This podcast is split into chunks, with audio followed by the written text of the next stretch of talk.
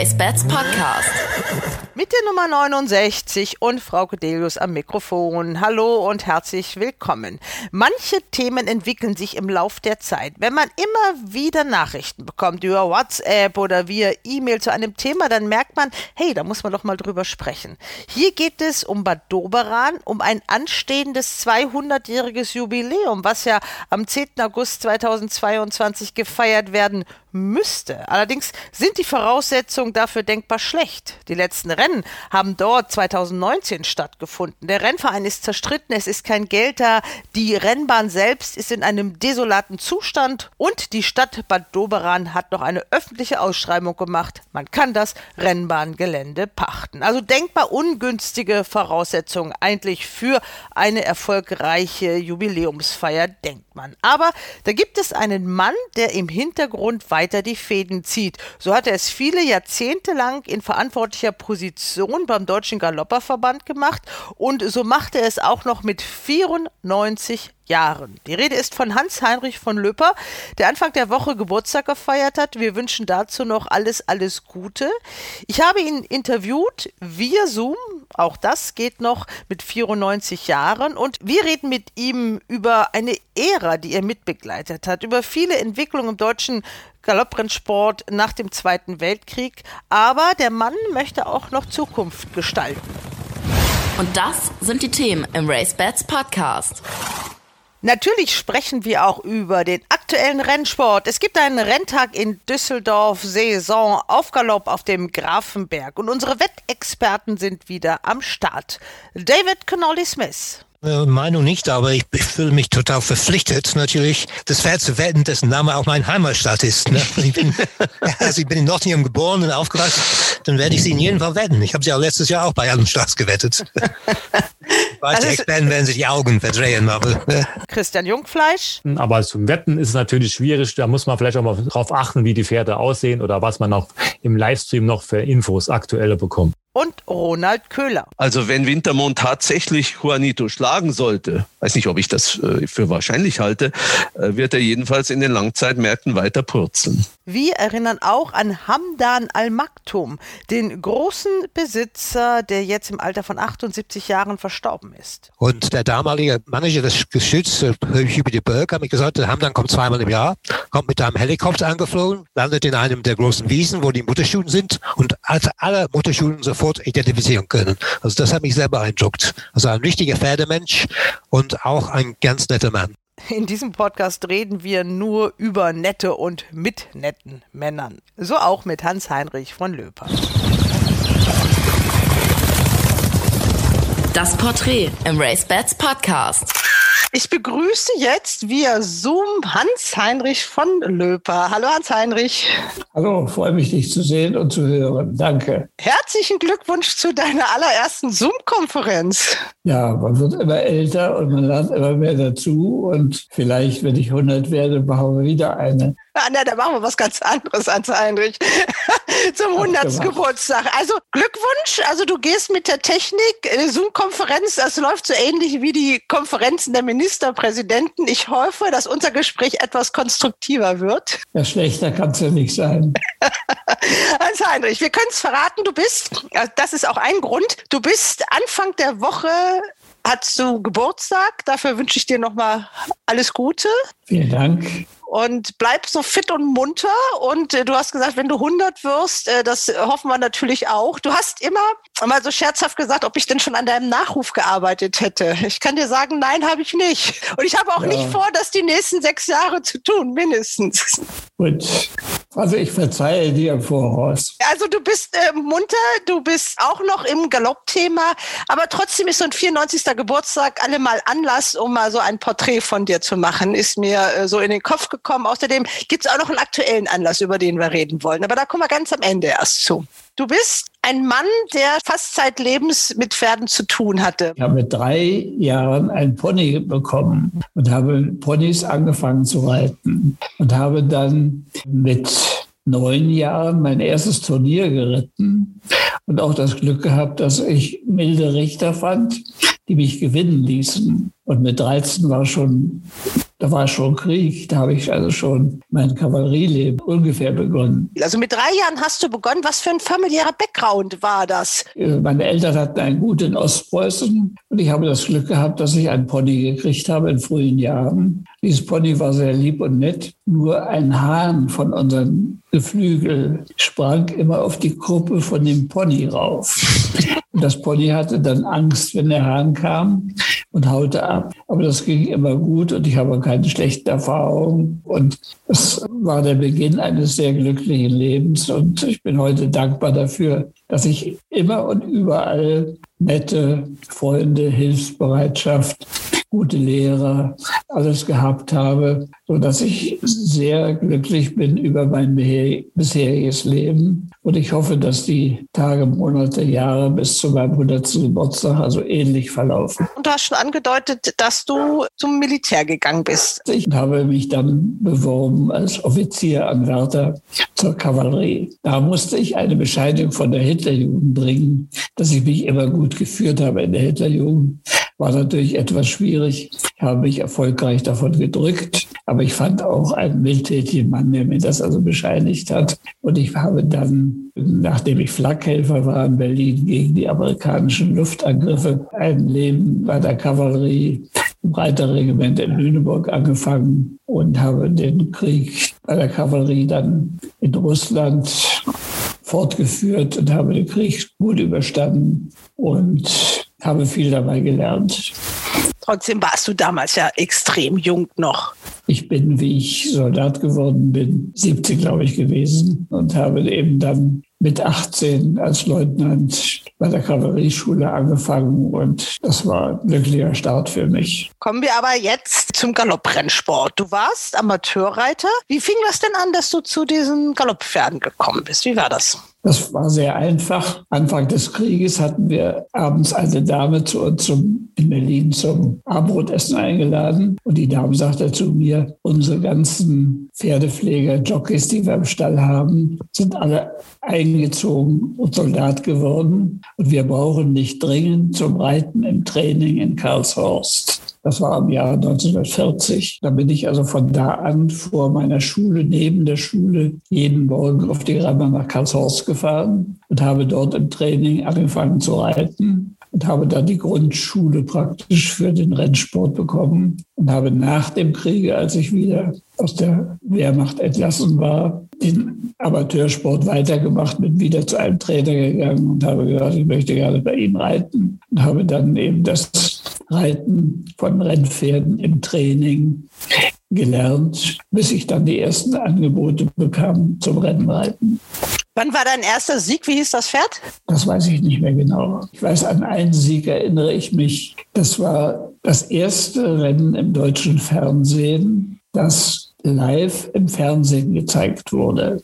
Und zwar war das der Tag im Jahr 1953, als das deutsche Derby gelaufen wurde, war das Fernsehen auf der Bahn. Und ich ritt ein Pferd von einem Schweizer Besitzer und hatte das große Glück, dass dieses Pferd sehr eilig hatte das Rennen unbedingt gewinnen wollte. Wir gewannen. Das war das Rennen vor dem Allasch Derby im Jahre 1953 auf der Rennbahn in Hamburg. Das Allersterby, was Hein Bollo gewonnen hat. Du warst ja schon mal bei uns im Podcast. Das war der Podcast, als Hein Bollo gestorben war. Da hast du dich auch ja, an ihn erinnert als ja, Freund vielleicht nicht, aber als ein Wegbegleiter über viele, viele Jahre. Also du hast Hein Bollo, das war damals der Superstar, der das Derby gewonnen hat. Welche Verbindung hattest du zu ihm? Der war ja auch ein paar Jährchen älter als du. Er war ein paar Jahre älter. Aber da wir beide in Köln lebten, und ich inzwischen beim Direktorium der Dachorganisation des Rennsports angestellt war,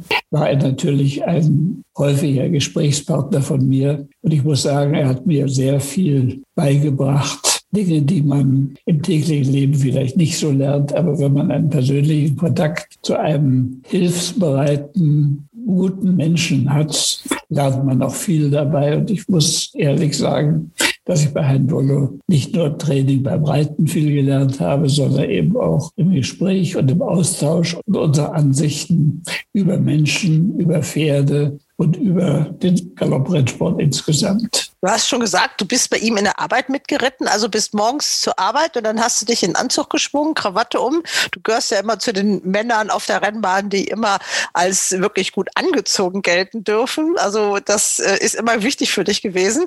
Also morgens erstmal Arbeit reiten, umziehen und dann im Direktorium antreten oder wie war das?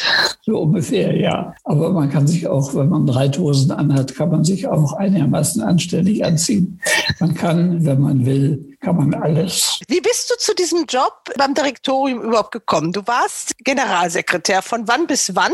Und wie fing das überhaupt an, dass du wirklich jetzt im Galopprennsport im Verband tätig geworden bist? Also ich hatte Rennen geritten über die Jahre und war dann auch Mitglied in der Rennleitung in Hannover gewesen und habe immer viele Kontakte zu den Menschen, zu den Rennvereinen gehabt. Und ich war Offizier der Bundeswehr zu jeder Zeit, Ende der 50er Jahre, Anfang der 60er, bis ich fand, dass die Bundeswehr nicht der richtige Hintergrund für mich war und mich entschloss, einen anderen Job zu suchen.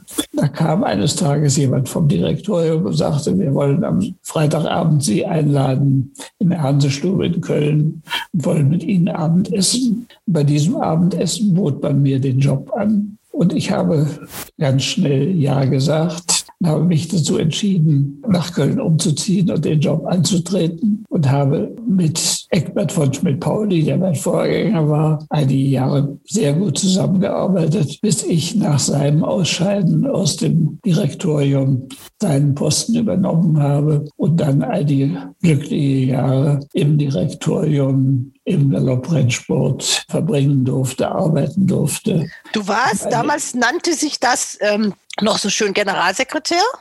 Ja. Und das Ganze hieß auch noch Direktorium. Du sagst es immer noch, jetzt dürfen wir es ja Deutscher Galopp nennen. Und dein Job wäre jetzt ein Geschäftsführer. Was schöner ist, müssen wir jetzt gar nicht bewerten. Aber du warst damals der Generalsekretär. Sag noch mal von wann bis wann. Wie lange hast du das gemacht? Oh Gott, das habe ich angefangen 1968 und wurde aber erst einige Jahre später Nachfolger von Eckbert von Schmidt-Pauli, Anfang der 70er Jahre und habe das dann gemacht, bis ich über 65 war und die Wiedervereinigung anstand. Und ich habe noch die Wiedervereinigung der Rennvereine West und Ost über die Bühne gebracht und habe meine Kontakte zu Deutschlands Osten sehr wirkungsvoll einsetzen können und bin froh heute, dass ich also mithelfen konnte, einige Rennbahnen, die volkseigene Betriebe damals waren, wieder zu privatisieren und im deutschen Rennsport einzugliedern. Mein Hauptereignis war eigentlich die Rennbahn in Bad Doberan, wo 1822 die ersten Galopprennen in Deutschland überhaupt liefen. Diese Rennbahn haben wir dann in meiner Ägide wieder einführen können. Es gab den ganz großen Renntag. Das war der deutsch-deutsche Renntag? Was? Am 31. März 1990 oder 91 in Hoppegarten. Das war der erste Tag, wo die Besitzer, Trainer, Jockeys von beiden Seiten Deutschlands wieder zusammenkamen, sich teilweise Jahrzehnte nicht gesehen hatten. Man sah Tränen in den Augen von den Leuten, die sich wieder trafen und wieder fanden. Das war eigentlich ein bewegender Renntag, der uns allen in Erinnerung geblieben ist. Und in Bad Doberan gab es aber auch einmal ein ganz, Bad Doberan war der Tag, wo wir in Bad Doberan das erste Rennen überhaupt gemacht haben nach der Wiedervereinigung. Das war im Jahr, glaube ich, 1992. Und da kamen nun auch viele Leute aus West und Ost zusammen und viele Pferde aus West und Ost. War auch insofern ein berührender Tag, als eben der geschichtliche Hintergrund war. In Hoppegarten war der menschliche Hintergrund, weil die Leute, die sich jahrzehntelang nicht gesehen hatten wegen der Trennung Deutschlands, hier erstmalig wieder zusammentrafen und sich in die Arme nahmen. In Bad Doberan war es mehr ein geografisches Ereignis und ein historisches, weil es eben 1822 der erste Renntag war, der dort stattgefunden hatte. Jetzt gibt es natürlich auch andere Vereine, die das ein bisschen für sich reklamieren. Da gab es äh, zum Beispiel eine Geschichte, dass es schon ein Rennen in Aachen gab, schon sehr viel das früher. Richtig, das ist richtig, aber es war nur ein Renntag in Aachen. Der Renntag in Aachen wurde angesetzt, weil der deutsche Kaiser Herr Arendt zu Besuch kommen wollte. Er kam aber letztendlich nicht. Er schickte einen von seinen Prinzen hin. Und es wurde nur ein Tag, während Bad Doberan die Geschichte begründete. Es wurden mehrere Tage und mehrere Rennjahre. Und es ging bis in den letzten Krieg. Und nach dem Krieg waren die Russen auch sofort dabei, in Doberan wieder Rennen zu machen. Jetzt hat sich auch zwei Brücken zu Wort gemeldet. Da gibt es jetzt ein kleines Büchlein, was herausgekommen ist. Und demnach soll es auch in zwei Brücken schon 1821 ein Galopprennen gegeben haben. Das ist alles richtig. Aber man muss eben unterscheiden, ob man ein Galopprennen macht oder ob man eine Tradition begründet und einen Rennverein gründet und jedes Jahr so und so viele Renntage macht. Also ich meine, da ist ein kleiner Unterschied. Aber es ist eben überhaupt gut, dass die Leute angefangen haben und den Rennsport wieder aufgenommen haben, eine Tradition begründet haben. Und ich bin dankbar dafür, dass ich da einen Teil dazu beitragen konnte. In deine Ägide fallen ja viele Neuerungen. Wenn man sieht, was du in, in deiner Zeit als Generalsekretär alles so auf den Weg gebracht hast. Also was waren so die Milestones? Was waren die wichtigsten Dinge, wo du sagst, da hat man wirklich so ein bisschen Galoppgeschichte mitgeschrieben? Ich würde sagen, das Wichtigste war eigentlich, dass wir die Isolierung des deutschen Rennsports beseitigen konnten. Es war ja durch den Krieg der deutsche Rennsport völlig isoliert. Nach dem Krieg war deutscher Rennsport, ausländische Pferde durften eigentlich nicht laufen. Wenn ausländische Pferde liefen, mussten sie ja drei Kilo Ausländer auf Gewicht tragen und die Kontakte zwischen Ost und West waren relativ klein. Und ich möchte sagen, dass durch Eckbert von Schmidt-Pauli und mich die Kontakte zu den Franzosen, die damals eigentlich die Führenden in Europa und der Welt waren, wieder aufgenommen wurden.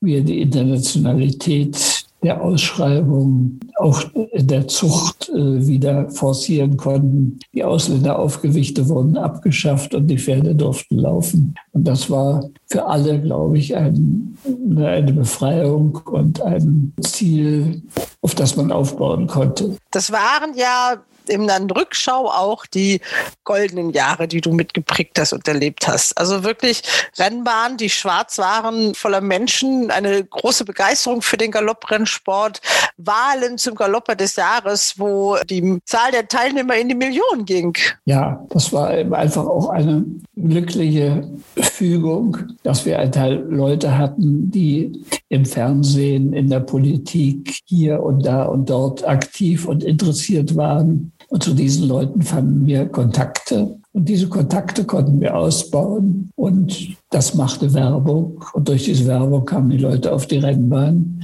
Und wenn sie auf der Rennbahn waren und sich wohlfühlten, haben sie auch gewettet. Und das ging eigentlich äh, von Jahr zu Jahr besser. Es hat sich gut entwickelt und wir haben alle unseren Teil dazu getan. Und ich bin dankbar, dass ich diese Zeit miterleben konnte. Das war wirklich diese Boomzeiten.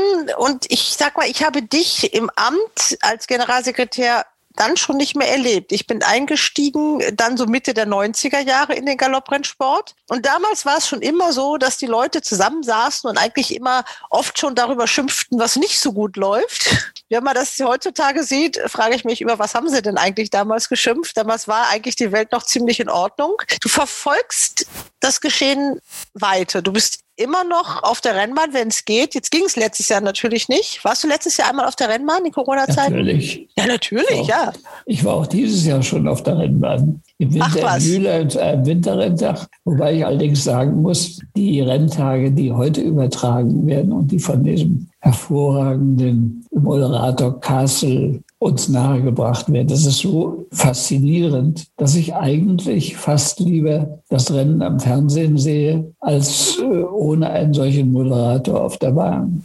Das darf man so ja eigentlich gar nicht so sagen. Also gut, das ist auch ein bisschen die Bequemlichkeit, denke ich mal. Also man kriegt es wirklich transportiert. Die Moderation, das ist ja das, was all die Jahre gefehlt hat. Also wir hatten jahrzehntelang wirklich fürchterliche Bilder auch von der Qualität her, die wirklich lieblos aneinandergereiht waren. Also gerade zwischen den Rennen sah man auch gerne mal leere Parkplätze oder irgendwelche wilden Schwenks ins, ins Nirvana. Und jetzt gibt es eben eine Sendung mit einem Moderator, der eben auch durch den Renntag führt. Also das ja. macht es natürlich sehr viel besser. Aber nichtsdestotrotz, wenn du die Entwicklung jetzt so siehst, also zu diesen Boomzeiten, die du erlebt hast, bis Anfang der 90er Jahre, dann die Wiedervereinigung. Und dann ist ja irgendwas passiert. Das Wesentliche, was man wirklich versäumt hat, war das Internet ernst zu nehmen, die Internetbuchmacher. Ja, ich glaube, wir sehen den Renntag heute zu technisch. Wir sehen heute die Ausschreibungen und die Nennungen und den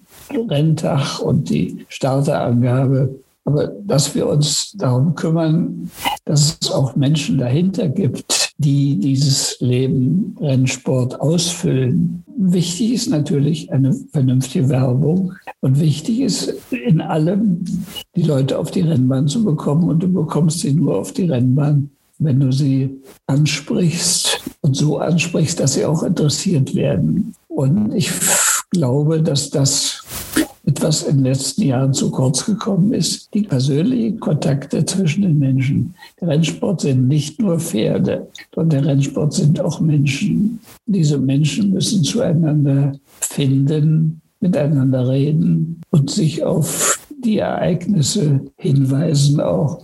Da gibt es viele Dinge, die man im direkten persönlichen Kontakt machen kann. Wenn ich auf die Rennbahn gehe, bin ich eigentlich immer mit irgendjemand verabredet ich gebe mir Mühe, neue Leute auf die Bahn zu bringen.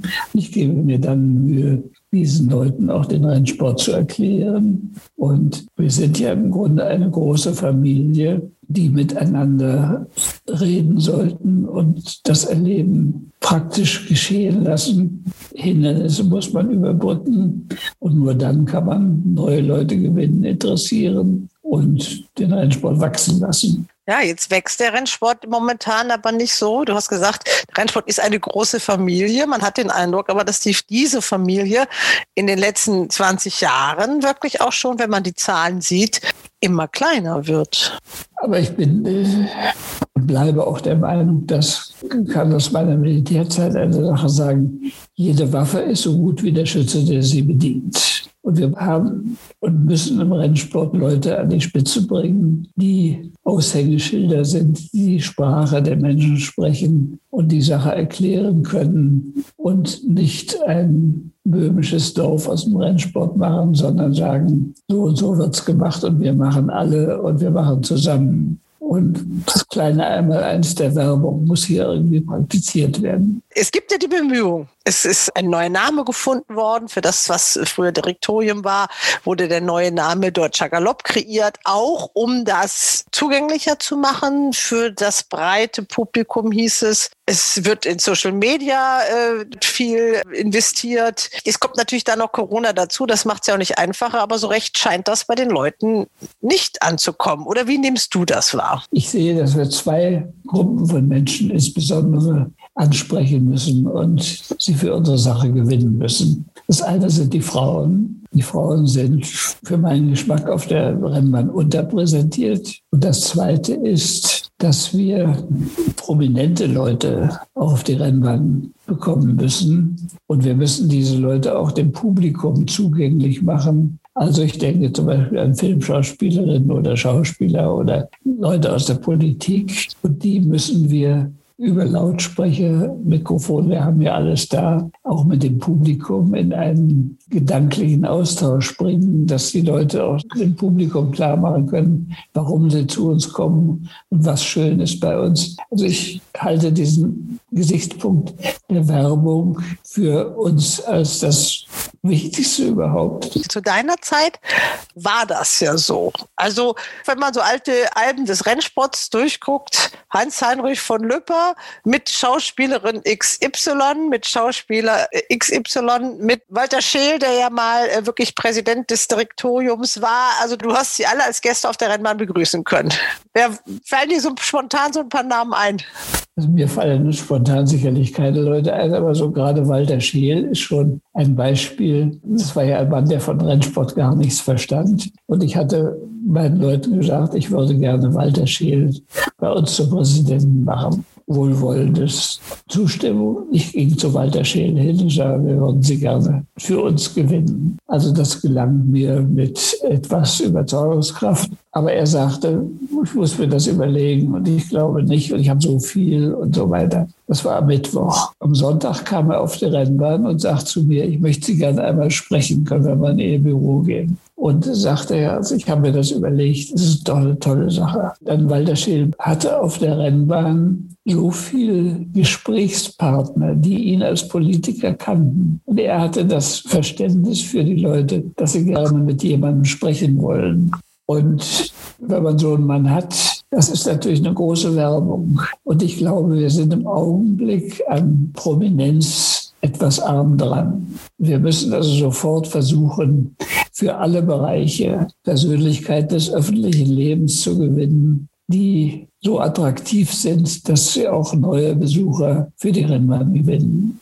Ja, Hans-Heinrich, jetzt waren wir bei den alten Zeiten. Jetzt kommen wir aber mal zu dem Verein, der dir besonders am Herzen liegt, Bad Doberan. Wann warst du das erste Mal in Bad Doberan auf der Rennbahn? Der Bürgermeister von Bad Doberan meldete sich eines Tages bei mir im Büro an, in Köln, und kam zu mir und sagte, wir wollen Bad Doberan wieder aufmachen. Wie sind unsere Chancen? Was können wir tun? Und da habe ich zu ihm gesagt, das Erste, was Sie haben müssen, ist einen vernünftigen Mann, den Sie an die Spitze stellen können und der die Arbeit macht und ein bisschen werblich und rennsportmäßig funktionieren kann. Sagt er, ja, sehe ich ein, haben wir nicht, machen wir nicht, haben wir Pech gehabt, auf Wiedersehen. Einige Zeit später klingelte wieder das Telefon. Ich war inzwischen aus dem Dienst ausgeschieden. Und da war wieder der Bürgermeister von Doberan dran und sagt, also Sie haben damals gesagt, wir brauchen einen Mann. Den Mann haben wir jetzt gefunden. Ich sage, wer ist es denn? Ja, das sind Sie. Und dazu bin ich also zu dem Job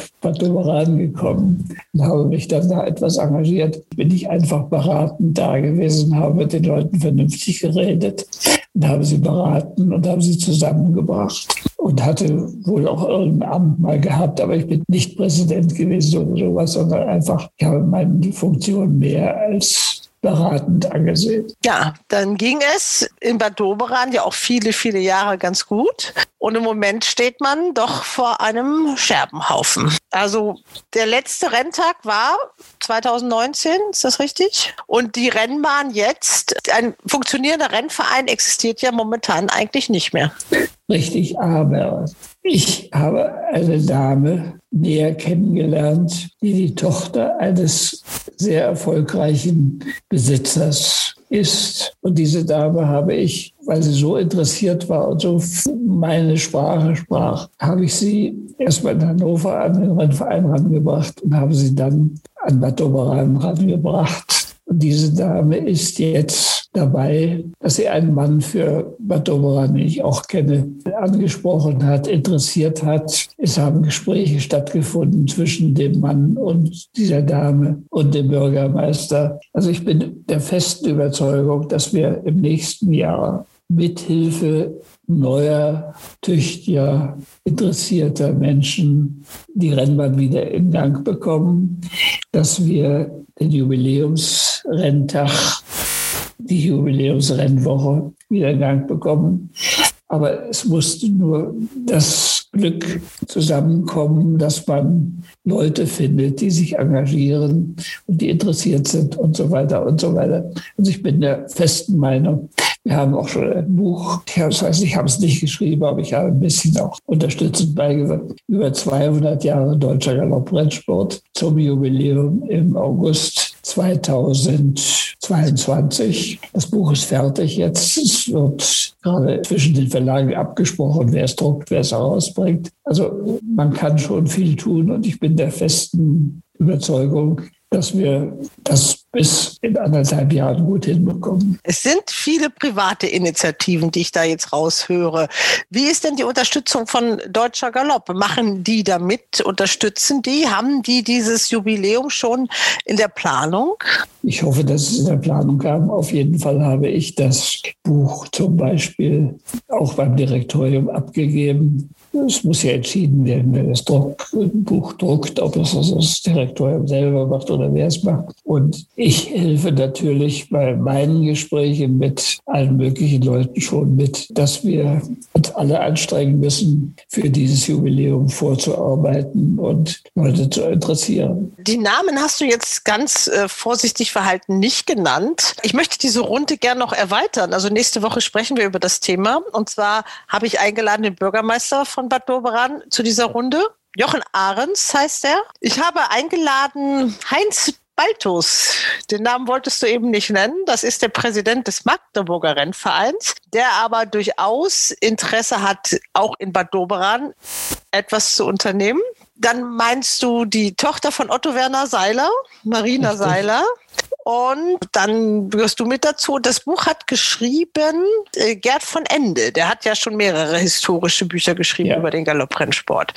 Also das ist eure Crew. Da gibt es noch eine junge Frau, die heißt Mandy Kriegsheim. Ich weiß nicht, ob du die kennst. Ich kenne sie auch. Sie arbeitet schon lange für den Rennverein. Genau, also die ist auch engagiert und hatte äh, auch Tough Times schon mal angeschrieben und sagt, äh, wir wollen da was machen. Also wir haben da was vor. Wir wollen also das äh, nicht einfach unter den Tisch fallen lassen. Und dann muss man natürlich erstmal aber auch den Zustand der Bahn angucken. Es gibt jetzt eine öffentliche Ausschreibung, dass man also diese Rennbahn als Betreiber pachten kann. Mit welchem Konzept auch immer. Dass, wenn man Pech hat, äh, kommt da einer daher und sagt, Galopprennen interessieren mich ja überhaupt nicht. Ja, das ist alles richtig. Die Rennbahnen sind im Augenblick in einem Zustand, dass man keine Rennen darauf anstellen kann.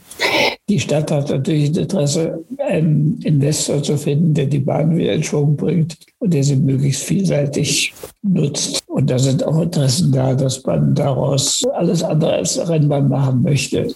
Aber ich habe großes Vertrauen in Herrn Baltus, und ich habe ein großes Vertrauen zu anderen Leuten in Bad Oberan, ein großes Vertrauen in den Landwirtschaftsminister Dr. Tilbackers. Und dass in der Öffentlichkeit doch ein größeres Interesse besteht, sodass man ein Team zusammenbauen kann. Keine Frage, es gibt viele Unwägbarkeiten und es gibt vor allem auch viel zu tun, um im nächsten Jahr in Bad Doberan ein 200-jähriges Jubiläum zu feiern. Wir bleiben dran und reden in der nächsten Woche weiter über dieses Thema mit einer erweiterten Runde, wie ich sie schon angedeutet habe.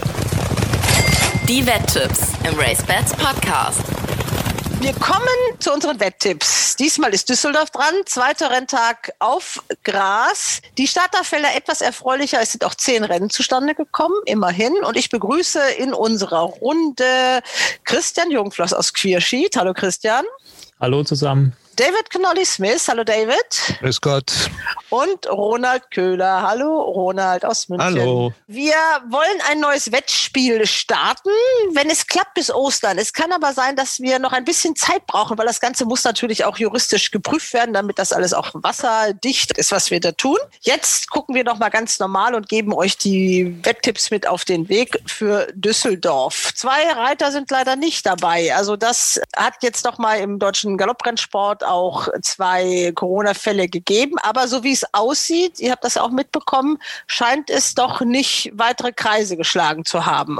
Also im Stall jedenfalls ist nichts weiter aufgetaucht. Christian, du hast es auch gelesen. Ja, ich habe es gelesen. Da wurde ja dann geschrieben, dass alle anderen Mitarbeiter negativ getestet wurden. Und dann scheint das ja alles wieder relativ gut ausgegangen zu sein. Ja, bei André Best und Andra Starke auch milde Symptome ist zu lesen. Jetzt gibt es, und das ist ja das Positive daran, äh, auf jeden Fall vor den Renntagen nun auch die Schnelltests, damit man auch wirklich sicher sein kann, dass die, die den Rennen mitreiten, auch nicht infiziert infiziert sind. Das finde ich persönlich ganz positiv. David, hätte man auch schon ein bisschen eher machen können, oder? Ja, natürlich. Aber äh, die deutsche Regierung hat schon ein tolles Beispiel gesetzt, wie man alles falsch machen kann. Und äh, im Rennsport ist vielleicht nicht viel anders.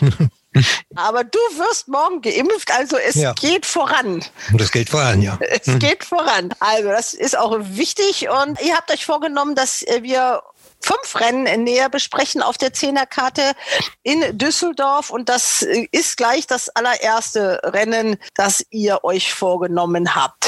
Ja, das erste Rennen, ein Rennen für sieglose dreijährige Stuten über 1600 Meter. Das klingt erstmal so harmlos, aber das Rennen hat es durchaus in sich. Mit äh, Nottingham aus dem Stall von Jan Korpers ist eine Stute am Start, die ein GAG von 84,5 hat. Schon Listenzweite vor Diju Baba war, die am vergangenen Sonntag gewonnen hat.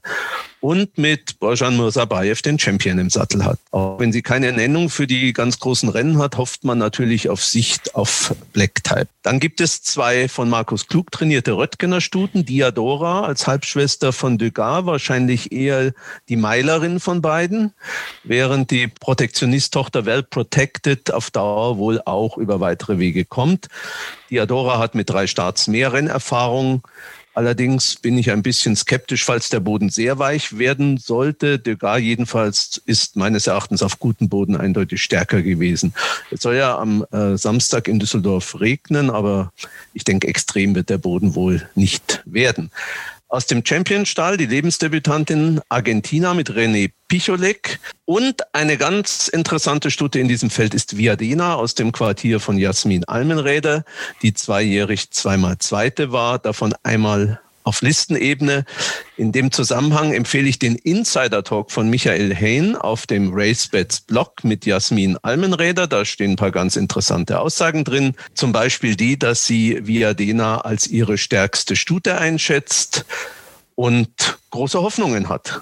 Toll wäre natürlich eine klassische Siegerin wie Lancard, aber dahin ist der Weg noch weit. Ich denke, auch wenn sie als Adlerflugtochter vielleicht eher etwas für die Diana ist, ist sie trotz Nottingham für mich in diesem Rennen das zu schlagende Pferd. Christian, was sagst du dazu? Ja, der Ronald hat ja schon sehr viel gesagt. Es ist schwierig, noch was hinzuzufügen. Aber von den Formen her beschränkt es sich wirklich so ein bisschen auf Viadena und Nottingham. Mich wundert es halt nur, dass Nottingham keine besseren Nennungen hat. Das überrascht mich schon ein bisschen. Sie war letztes Jahr schon listenplatziert. Dieses Jahr hält man sich da ein bisschen zurück mit den Nennungen. Gut, vielleicht denkt man auch, dass sie nicht zu der obersten Klasse gehört. Aber Viadena hat mir besonders bei ihrem Debüt in Baden-Baden sehr gut gefallen. Da waren gute Pferde drin in diesem Rennen. Ich habe manchmal den Eindruck, dass die Pferde von Jasmin Almräder oft noch einen Start brauchen. Dass sie beim ersten Start nicht unbedingt direkt auf der Höhe sind. Und daher ist wohl Nottingham sehr interessant. Das Pferd von Grebe muss man vielleicht dazu sagen, die wäre letztes Jahr schon gelaufen, wenn sie in die Startboxen eingerückt wäre. Sie ist sehr startschwierig, aber sie hat auch noch bessere Nennungen. Also ist wohl auch kein ganz hoffnungsloser Fall. Wie so einige Pferde in diesem Rennen. David, hast du auch Meinung zu diesem Rennen? Äh, Meinung nicht, aber ich, ich fühle mich total verpflichtet, natürlich das Pferd zu wetten, dessen Name auch mein Heimatstadt ist. Ne? Ich, bin, also ich bin in Nottingham geboren und aufgewachsen, dann werde ich sie in jedem Fall wetten. Ich habe sie auch letztes Jahr auch bei allen Starts gewettet. Weiß, also Experten werden sich die Augen verdrehen, aber... Das ist ein starkes Argument, David. Also, genau. da kann man ja gar nicht anders, als dazu zu stimmen. Okay, genau. also haben wir Nottingham und wir Dena hier in erster Stelle genannt im ersten Rennen. Dann habt ihr euch euch vorgenommen. Das ist dann das äh, Pendant dazu mit den, da sind einige Hengste drin oder sind es nur Hengste, weiß ich jetzt gar ja, nicht. Die sind auch Stuten dabei. Da Stuten drin, die Dreijährigen, aber das ist dann die etwas weitere Distanz. Christian, du wolltest was dazu sagen? Ja, genau. Da haben wir ein sehr interessantes sieglosen Rennen über 2200 Meter mit acht Startern. Und hier wimmelt es von Pferden mit Derby-Nennungen, muss man dazu sagen. Also da sind schon einige Pferde dabei, wo man scheinbar im Stall große Meinung hat weil man sie immer noch nicht gestrichen hat. Und die müssen auch hier direkt über 2200 Meter ran. Also da sieht man schon direkt, wie es überhaupt mit der Stamina aussieht. Und daher finde ich dieses Rennen sehr interessant. Einen richtigen Tipp abzugeben ist allerdings schwer, weil viele von diesen Pferden haben zwar letztes Jahr, würde ich mal unter dem Begriff Lernstart abstempeln. Da kann man noch nicht so wirklich viel sagen, aber auch von dem Pferd von der Nummer zwei Diamantis, Andrea Superic, hat ja eine große Meinung von diesem Pferd. Das hat Nennung für Derby, Derby Trial, Union. Also, also der muss ja eigentlich am Sonntag Farbe bekennen. Da muss ja was kommen, muss ich ganz ehrlich sagen. Christian, ganz kurz mal. Dann hören wir doch erstmal rein, was Andrea Superic zu Diamantis gesagt hat. Das hat er gesagt bei unserem Besuch, als wir das Porträt von ihm gemacht haben.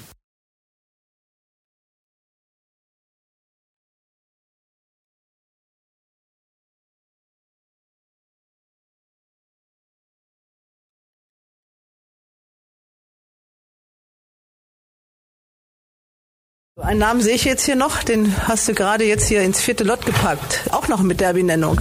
Diamant ist ja, habe sehr, sehr viel Meinung von dem Pferd, der toll überwintert. Er wird im Sieglosen anfangen und ich könnte mir vorstellen, dass er Richtung Hamburg geht und das muss er dann natürlich erst an, am Nachmittag, an den jeweiligen Renntagen zeigen, ob er dahin gehört oder nicht. Ein Start hatte er, das war jetzt noch nicht ganz so aufregend, jedenfalls von der Form her, was man lesen konnte.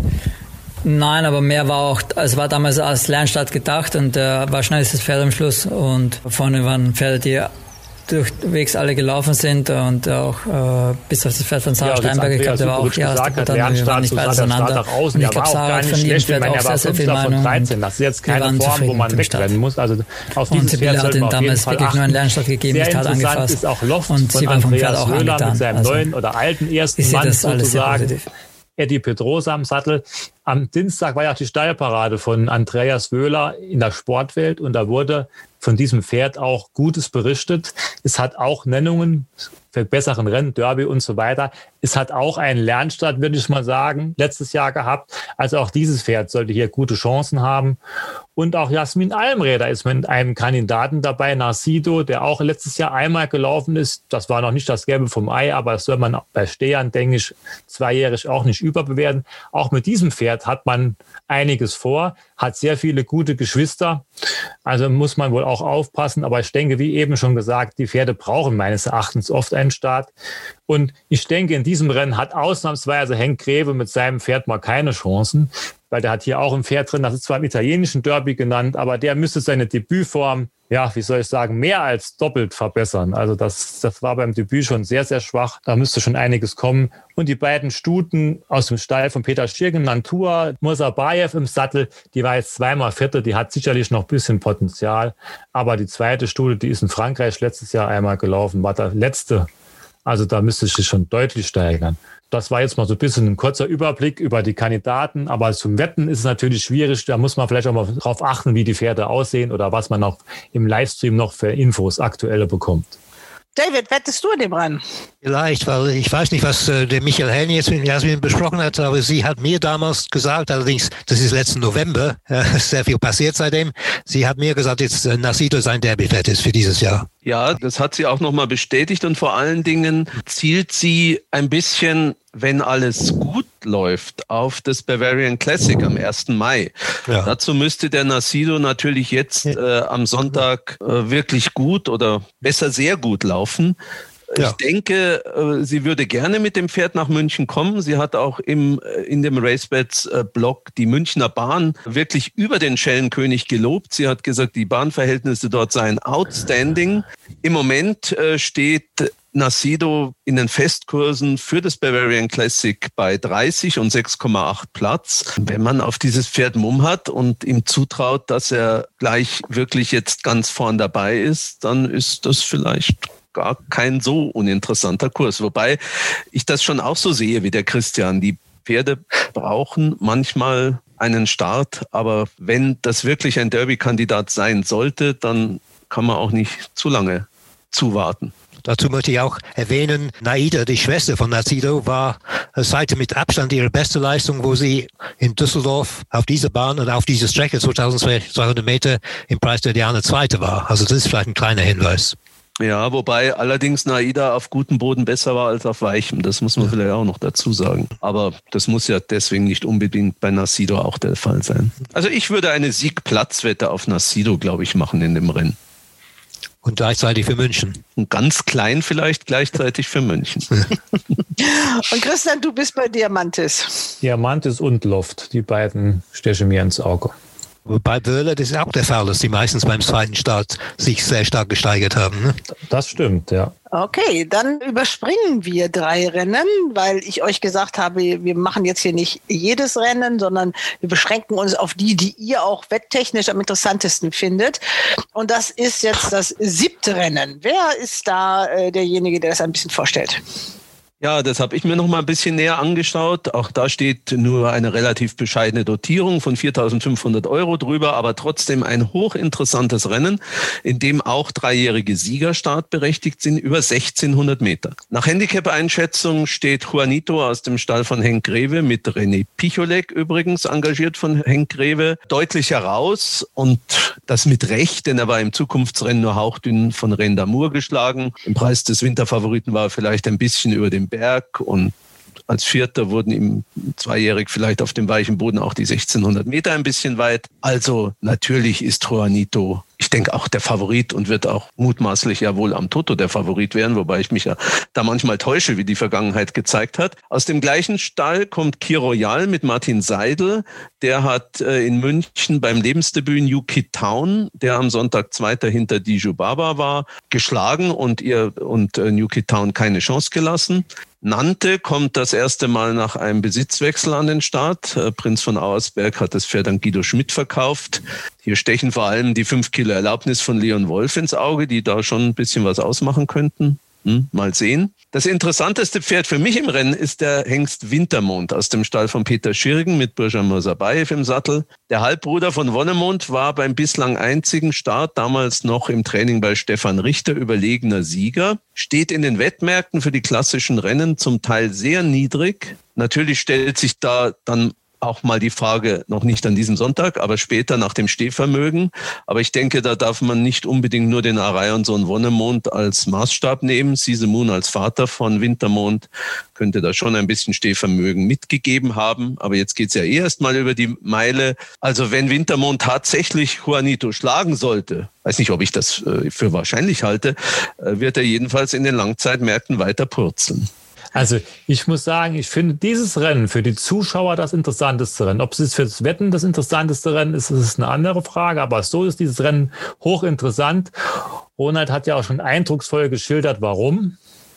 Insbesondere die zwei Pferde von Henk Greve haben Nennungen für bessere Rennen, haben schon tolle Leistungen gezeigt. Und auch Wintermond, den hat man extra nach Köln überstellt, weil man wohl eine Riesenmeinung von diesem Pferd hatte. Aber da weiß man wahrscheinlich auch noch nicht so richtig, wo die Reise hingeht. Der hat eine Nennung fürs Derby und für Mehlmühlensrennen. Das, da liegen ja schon 800 Meter Distanz dazwischen. Also da weiß man noch nicht so richtig, was los ist. Aber das Rennen finde ich sehr, sehr spannend. Und ich glaube schon, dass so ein Johannito zu schlagen ist meine, klar, er hat das höchste GAG und alles, aber er hat schon vier Starts hinter sich. Wintermond hat bei seinem Debüt in Hoppegarten also das ging spazieren. Klar, man weiß nie, was dahinter war, aber das sah schon sehr, sehr beeindruckend aus. Und ich gehe eher davon aus, dass das so ein Pferd ist, das sich noch steigern wird, weil die Familie ist eher ein bisschen spätreif. Wenn man auch an Wonnemonden so denkt, der hat, ist zwar auch zweijährig mal gelaufen, der ist auch gut gelaufen, zweijährig, aber der hat sich auch erst mit der Zeit ein bisschen gesteigert. Also das Rennen ist für mich hochinteressant. Und auch die Nummer eins, Flitsch, der hat noch eine Derby-Nennung. Gut, 1600 Meter hat mit Derby wenig zu tun, aber ist wohl auch noch ein bisschen Meinung vorhanden. Ja, ich denke auch, dass Juanito das Wert vom Rennen ist, äh, vor allem nach den zweijährigen Formen. Aber der wird sicher heißer Favorit sein. Und äh, wie Christian schon gesagt hat, das ist ein Rennen, wo man zuschauen muss, aber nicht unbedingt wetten muss. Schön, dann äh, gucken wir doch gleich mal auf ein mögliches Wettrennen, den Preis der Fortuna.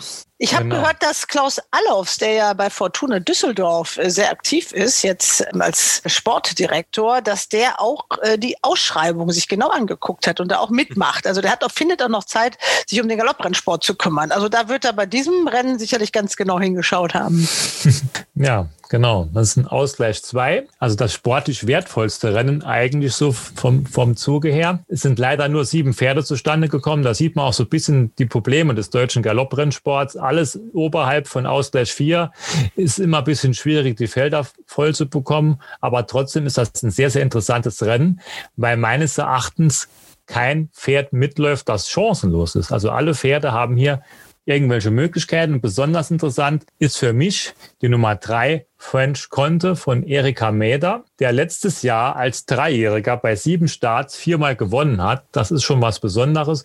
Und selbst sein letzter Start, achter Platz in Frankreich gegen sehr, sehr gute Pferde, der sieht schlechter aus, als er wirklich ist. Also er ist da gegen Pferde gelaufen mit Valeur 40. Valeur 40 die Pferde, die können schon ein bisschen was. Also auf dieses Pferd bin ich hier sehr, sehr gespannt. Der hat mir letztes Jahr sehr oft gut gefallen. Ich denke, der kann sich noch weiter verbessern. Aber man muss natürlich dazu sagen, da laufen auch einige Freunde von der Sandbahn mit. Die haben natürlich Konditionen aus dem Vandermöllenstein, Nakti und Karisoke. Die haben wir die letzten Wochen öfter mal gesehen. Auch Fair Hurricane von Christian von der Recke war auf Sand regelmäßig im Einsatz. Aber alle drei stehen auf Gras höher als auf Sand, sind wohl auch auf Gras etwas besser als auf Sand, aber die treffen auf ganz andere Gegner als in den letzten Wochen, muss man dazu sagen. Von daher ist es schwer einzuschätzen, aber für mich kann ja jedes Pferd in die Wette laufen, aber ich bin mir ziemlich sicher, dass French Conte ganz weit vorne ist. Sauerwind States aus dem Stall von Jasmin Almräder, dessen Marke erscheint mir ein bisschen hoch, wenn ich die letzten Formen als Dreijähriger sehe. Aber man weiß nie, wie die Pferde sich über Winter entwickelt haben.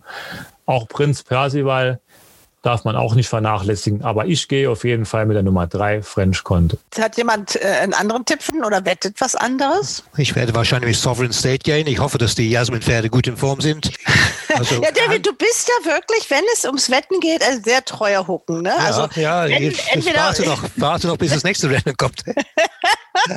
Aber ähm, ich glaube, also anders aus Christian, ich glaube, dass dieses Pferd ein bisschen mehr in Tank hat und dass die Marke trotzdem noch relativ günstig ist. Also die Marke ist zumindest, äh, sie ist zwar immer noch hoch, das ist richtig, sehe ich auch so, weil dieses Pferd hat eigentlich die Hoffnungen, die man in ihn gesetzt hat, noch nicht wirklich eingelöst. Aber die Marke, wenn ich mich nicht ganz verschaut habe, ist die Marke immerhin um neun Kilo niedriger als bei einem Ausgleich 1 Start in Hamburg im letzten Jahr. Da hat er keine Chance. Aber immerhin, er hat schon Nachlass äh, bekommen.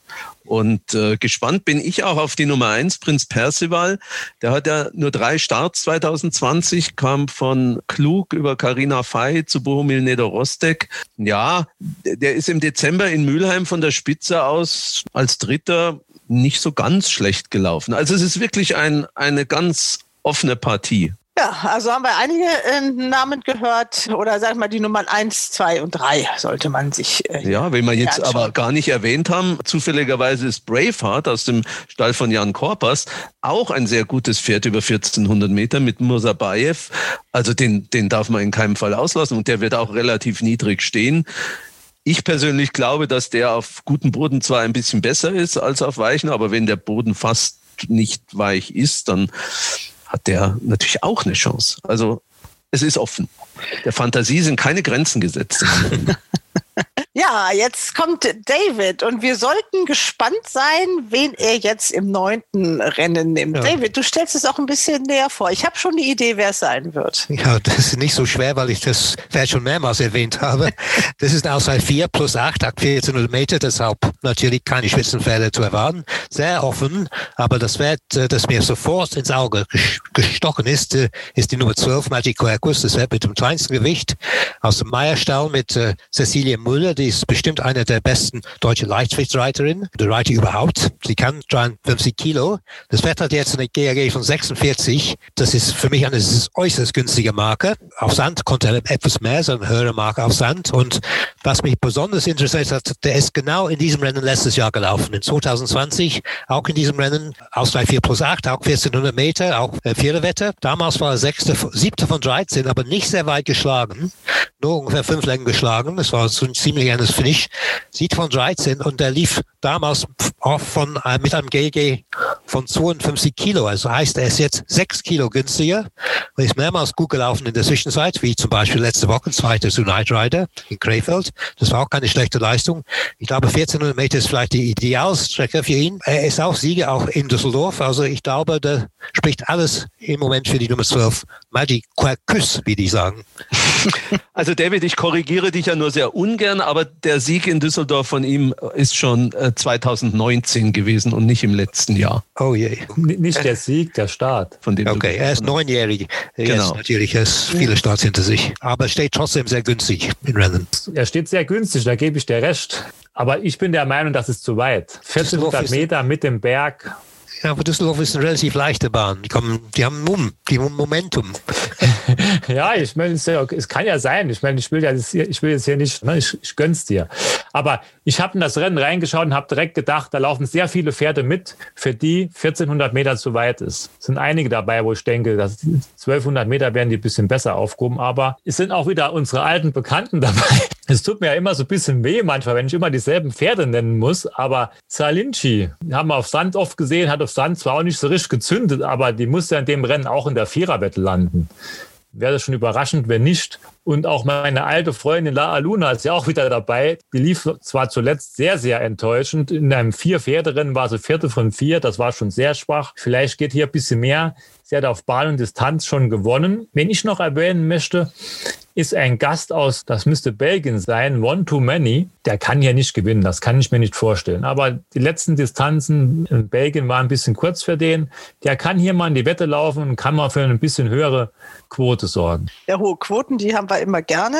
Klar, der sehe ich auch so. Das Pferd kann reinlaufen, aber eigentlich sieht, sieht diese Partie auf dem Papier nach einem Duell zwischen La Aluna und Salinci aus. Und die stehen natürlich beide auch relativ niedrig am Toto. Also ich habe noch einen für eine Siegplatzwette. Da wird der Christian jetzt wieder sagen, das ist kein Siegertyp. Hat er auch recht, weil das Pferd hat sein letztes Rennen 2017 gewonnen. Das ist die Nummer 4 Race for Fame ein zehnjähriger Wallach aus dem Stall von Sascha Smircek. Der mag auch Düsseldorf, mag weichen Boden, mag die Distanz. Der könnte auch in die Wette laufen. Also diese Viererwette, die muss eigentlich relativ leicht zu treffen sein. Mit Salinci und La Aluna als Stellpferden und dann noch ein paar dazu. Von mir aus auch Magic Kerküs, wie der David äh, sagt, wobei ich auch glaube, dass es zu weit ist. Aber bitte, der David ist immerhin unser Sandbahn-Champion. Also wir haben da überhaupt keinen Grund äh, zu irgendwelchen, zu übertriebenem Selbstbewusstsein, sage ich mal, wenn äh, David einen ansagt.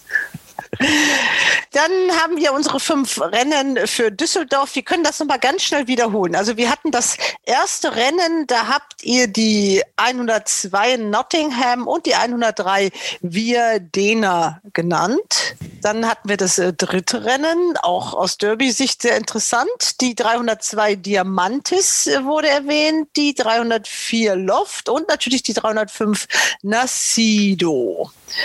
Dann das Rennen Nummer sieben. Da wart ihr fast alle einig, dass Juanito äh, eine gute Chance hat, die 702. Aber die 705 Wintermond wurde auch stark eingeschätzt. Dann äh, das achte Rennen, Preis der Fortuna. Da wart ihr euch gar nicht so einig. Also da war es die 803 French Conte, die 804 Brave Heart und Prinz Percival, hat er den auch genannt? Ja, ja wir haben ja fast alle. Äh, ja, genau. Ja. Also das achte Rennen ist ein Rathaus, wie man Genau, so ein Rathaus. Also von eins bis vier, die sollte man auf jeden Fall beachten. Und dann noch natürlich die Pferde mit der frischen Sandform, also die fünf, sechs und sieben auch. Also kein wirklicher Wetttipp. Dann im neunten Rennen, äh, da hat David die 912 genannt, Magic Küs. Ihr habt aber gesagt, Ronald und Christian, äh, dass es ohne die 901 La Aluna und die 905 Salinci nicht gehen wird. Da haben wir es, glaube ich, wesentlich. Unsere Tipps für Düsseldorf. Wann geht's los? Also 11.20 Uhr wie immer, die ersten Rennen auch live in der PMÜ und wir gucken natürlich wieder fleißig den Stream. Ein ganz berühmter großer Besitzer ist verstorben, haben dann ein Maktum, David. Ja, Einer, das sehr traurig. Ich glaube, für den deutschen Rennsport nicht ganz so gravierend, aber für den englischen Rennsport ein richtiger Verlust. Natürlich, er ist eines der größten Besitzer in Newmarket. Äh, viele Trainer haben 20, 30 Pferde von ihm. Also er hat seine Pferde destroyed. Äh, mehrere Trainer. Hat alle großen Rennen Englands gewonnen. Frankreich auch. Natürlich auch Australien hatte sogar Melbourne Cup gewonnen. Ich habe ihn getroffen sogar. Ich, ich war mit ihm zusammen. Es muss ungefähr 1978, 79 gewesen sein.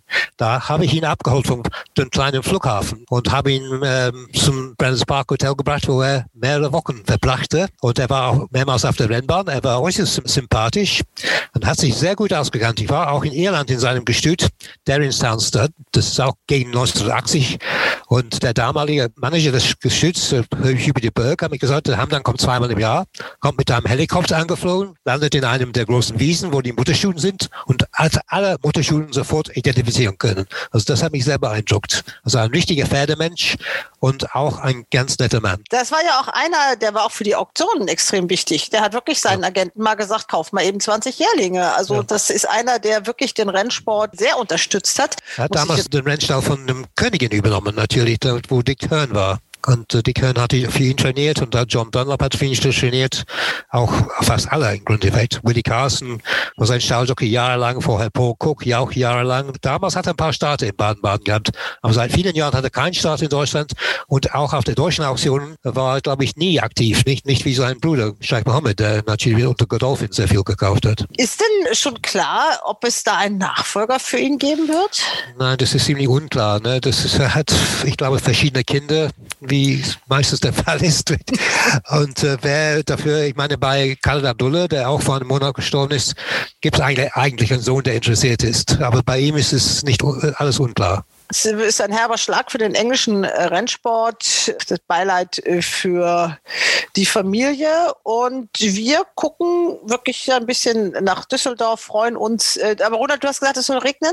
Ja, aber nur am Samstag. Am Sonntag. Am Samstag. Okay, gut. Die Wettervorhersagen sind ja auch nicht ganz so unzuverlässig wie unsere Wetttipps, aber auch nicht ganz sicher. Ja, ja, also eure Wetttipps werden äh, diesmal also wirklich gigantisch sein, bin ich mir ziemlich sicher. Spätestens, wenn wir wieder unsere offizielle Battle starten, wird das sich vielleicht wieder ändern. Äh, Christian, du hast gesagt, Megan, irgendwann ist es soweit. Das war ja wirklich verdammt knapp mit der, ne? Die hat sich wirklich immer gedacht, so mein Gott, da hat er ja recht gehabt, bis Zweite, aber sie ja. hat echt, äh, es war knapp. Ich muss ehrlich sagen, es ist ein bisschen mies, wenn man das so sagt. Ich war nachher froh, dass sie Zweite war. Das Schlimme ist nur, beim nächsten Start wird sie halt am Toto relativ beachtet werden. Die hätte jetzt am Sonntag, wenn man vorher das Gefühl hat, da muss man sie für den Toto wetten und es hätte ja fast geklappt. Das stimmt. Und das ist ja. genau beim Margie Quercus auch der Fall, ne? weil es so zweite.